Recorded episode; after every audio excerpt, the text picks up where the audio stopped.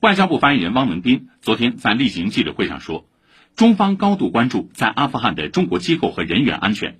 请尚未向使馆报备的在阿中国公民速告现住址行程本人及国内亲属联系方式。